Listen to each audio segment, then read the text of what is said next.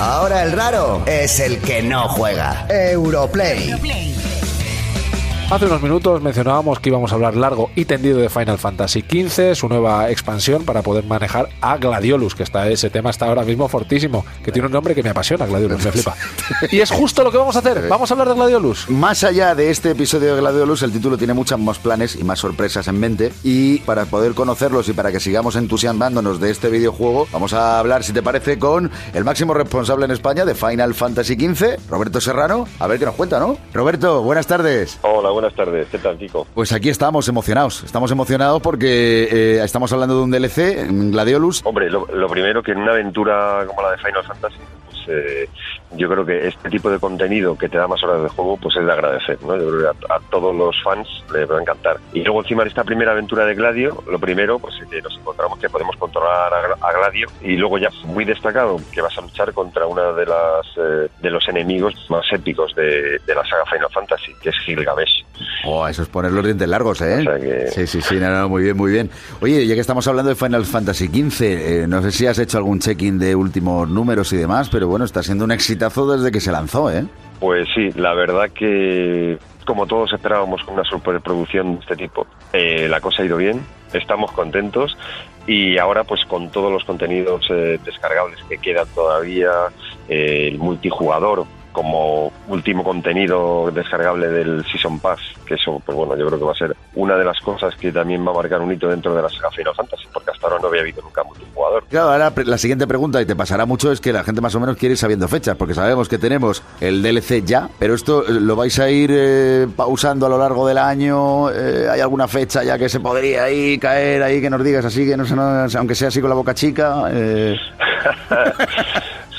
Sabemos que Gladio sale ya, que el siguiente contenido, me parece que es Ignis, está programado para junio, sí, sí, sí. Para controlar a otro de los acompañantes de Noctis durante el juego. Y luego ya nos quedaría el DLC de pronto, con la aventura de este otro personaje, que para ese no hay fecha todavía. Vale. Y el y cuando se cierran ya todos los contenidos con el multijugador, mm, Square no ha dicho todavía O sea que nada por, oficial. por lo que estás contando, no si sacamos suposiciones, el We Are the World en multijugador, esto está casi en la Navidad, más o menos, ¿eh? Pues no lo he conseguido. Oye, y una cosa, a ver, eh, es verdad que Final Fantasy XV era una asignatura importante dentro de una saga tan brutal como esta. ¿Podemos decir que en base a resultados y en base a lo que se está viendo, tenemos Final Fantasy para largo? Pues yo personalmente creo que sí. Y por eh, cómo ha ido las ventas del juego y por cómo ha sido recibido, pues eh, yo creo que al usuario le ha ofrecido una aventura de esas que recuerdas toda la vida. Ya solo con eso, que se ha visto reflejado en las ventas, yo creo que han abierto las puertas de nuevo a que haya más Final Fantasy. Y un poco, casi para cerrar la entrevista, ¿hay algo, porque tú al final lo vives, por lo menos todo lo que tiene que ver en España con el título lo vives muy de cerca, ¿hay alguna cosa eh, que destacarías, alguna anécdota, algo que recuerdas como algo bonito, ¿no? que tú que llevas mucho tiempo en la industria, a veces no es tan fácil ¿no? el tener eso en la mente, ¿no? Eh, algo que te haya pasado en torno al Final Fantasy. De todo el camino que ha habido, ¿no? Desde entonces, desde marzo hasta que ha salido el juego, me quedo con la Barcelona Games World, que llevamos el juego y que tuvimos a Hajime Tabata, al director, que se portó, pero vamos, fenomenal, ¿no? Lo siguiente, con la prensa, con los eh, usuarios, con las comunidades de Final Fantasy. Le daría un 10. Bueno, como Muy bien, muy bien, muy porque bien. Sí. lo hizo muy bien y se entregó, ¿sabes? A, eh, a lo mejor había un momento en que eh, podía decir, está cansado, ya no quiere volver a seguir firmando más postales para la gente y el tío dijo que no, que él hasta que no se fuera todo el mundo que estaba haciendo cola con su postal firmada, que él no se movía de allí. Pues esto, O sea esto es que- para aplaudirlo, porque es verdad que cualquiera que lo vea a nivel usuario, eh, lo primero que le pasa por la cabeza, y sabemos cómo es este mundillo, es, hombre, claro, ¿y qué va a hacer si no y tal? No, es que esto no es así. Es verdad que te puedes encontrar todo lo contrario y que además esas vicisitudes ti te toca vivirlas muchas veces en primera persona y, y no te lo ponen todo lo fácil que tú quieres, ¿no? Entonces... y, y teniendo que dar la cara. ¿no? Efectivamente, que ese es el problema, que luego al final la cara siempre la da uno, está claro.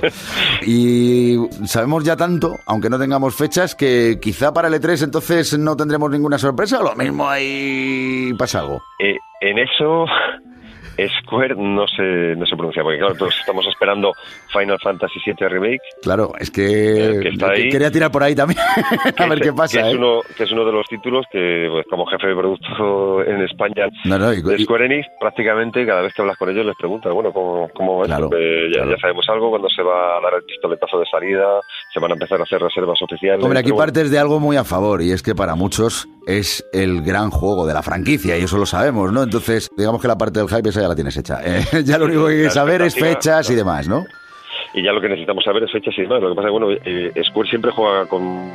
Le gusta ese tipo de de mantenerse en silencio y dar la sorpresa y dando fechas y demás, como pasó con el Uncover de Final Fantasy XV. Cierto, cierto, cierto es, cierto es. Tendremos que esperar. Nada, ahora. esperaremos, esperaremos y oye, de momento, fíjate eh, qué grata se nos va a hacer la espera con los DLCs y con todo lo que hay por delante con Final Fantasy XV. O sea, que es que me refiero que tampoco es que vayamos a esperar No. sin nada que hacer. Tenemos ahí que hacer, pero vamos, pero muchísimo. O sea que... No, no, nos queda mucho. eh, eh, o sea, manejar a los tres personajes que han acompañado a durante el juego y luego ya rematar con el multijugador para ver qué es lo que al final hay, hay ideado Square y cómo vamos a disfrutar por primera vez de un Final Fantasy XV multijugador. Sí, señor. Roberto, sí, señor. muchísimas gracias y supongo que te iremos llamando porque como esto no para de crecer, Final Fantasy XV vamos a tener un montón de novedades, pues te volvemos a llamar. Oye, Roberto, pues muchísimas gracias, de verdad. Pues muchísimas gracias a vosotros, Kiko. La mayor comunidad de players de la radio. Europlay. Con Quique Peinado y Kiko Bejar.